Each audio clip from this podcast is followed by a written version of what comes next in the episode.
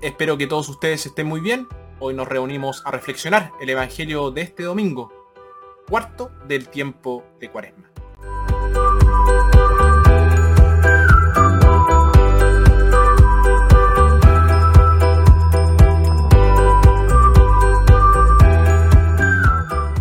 Nuestra primera lectura, tomada de primera de Samuel.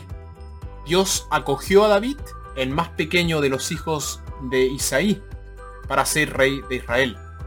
Y mientras la gente mira las apariencias, Dios mira el corazón. Nuestra segunda lectura tomada de Efesios. Pablo le dice a los Efesios que ahora que Cristo los ha iluminado, deben adoptar un estilo de vida acorde con su nuevo estado. nuestro Evangelio, tomado de Juan, Jesús, la luz del mundo, no solo da la vista a los ciegos físicos, sino la luz de la fe a los ciegos espirituales.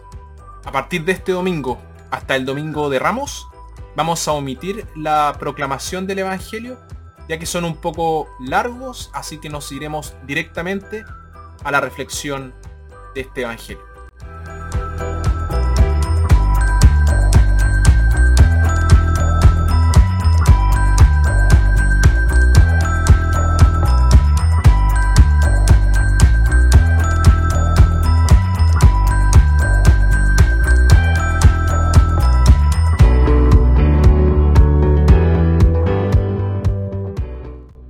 El tema del sufrimiento humano fue un gran problema en los tiempos bíblicos. Todavía es un gran problema hoy. Una visión del Antiguo Testamento vio una conexión entre el sufrimiento y el pecado. El sufrimiento era visto como el castigo de Dios por el pecado. Y cada vez que veían el sufrimiento les servía como un claro recordatorio de este lado de Dios. Pero esto los dejó con una imagen muy negativa de Dios. Hizo que Dios fuera rencoroso y muy vengativo.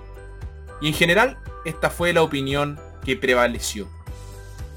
Por lo tanto, cuando los apóstoles vieron al ciego, inmediatamente concluyeron que su ceguera era el resultado del pecado.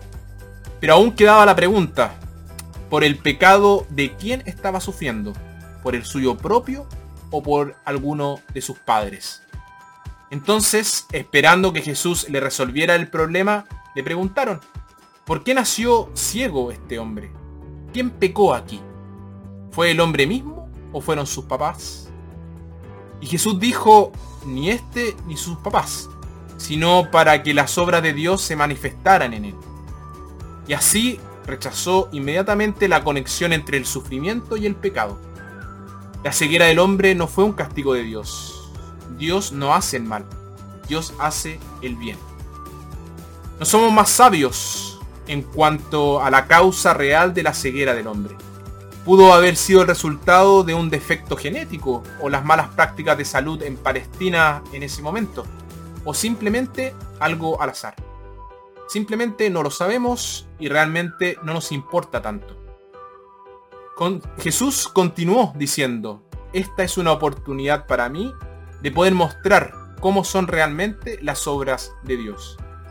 Y luego procedió a sanar al hombre. Así que la ceguera del hombre reveló algo acerca de cómo es realmente Dios. Muestra la compasión de Dios ante el sufrimiento humano.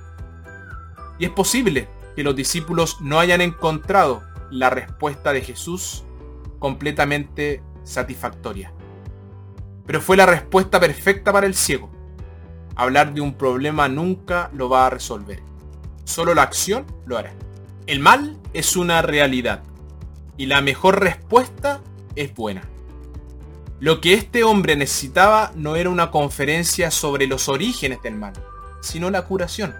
Así, lo que era un problema para los apóstoles se convirtió inmediatamente en una oportunidad para Jesús. Una oportunidad para hacer la obra de Dios, para poder mostrar cómo es realmente Dios. Dios siguió diciendo que a él se le estaba acabando el tiempo. El día de su vida terrenal estaba llegando a su fin. La noche de la muerte se acercaba rápidamente. Y el tiempo para las obras de amor y misericordia eran limitadas. Mientras dure el día, debo llevar a cabo la obra de, del que me envió. El sufrimiento de los demás también es una oportunidad para nosotros, una oportunidad para poder mostrar interés. La noche también viene para nosotros. No sabemos cuánto nos queda del día de la vida. Por lo tanto, debemos tratar de aprovechar cada oportunidad que se nos presente para poder hacer el bien. Pasaremos por este mundo una sola vez. Por lo tanto, cualquier bien que podamos hacer o cualquier bondad que podamos mostrar a cualquier ser humano, hagámoslo ahora y no lo sigamos postergando, ni mucho menos nos descuidemos, porque no volveremos a pasar nuevamente por este camino.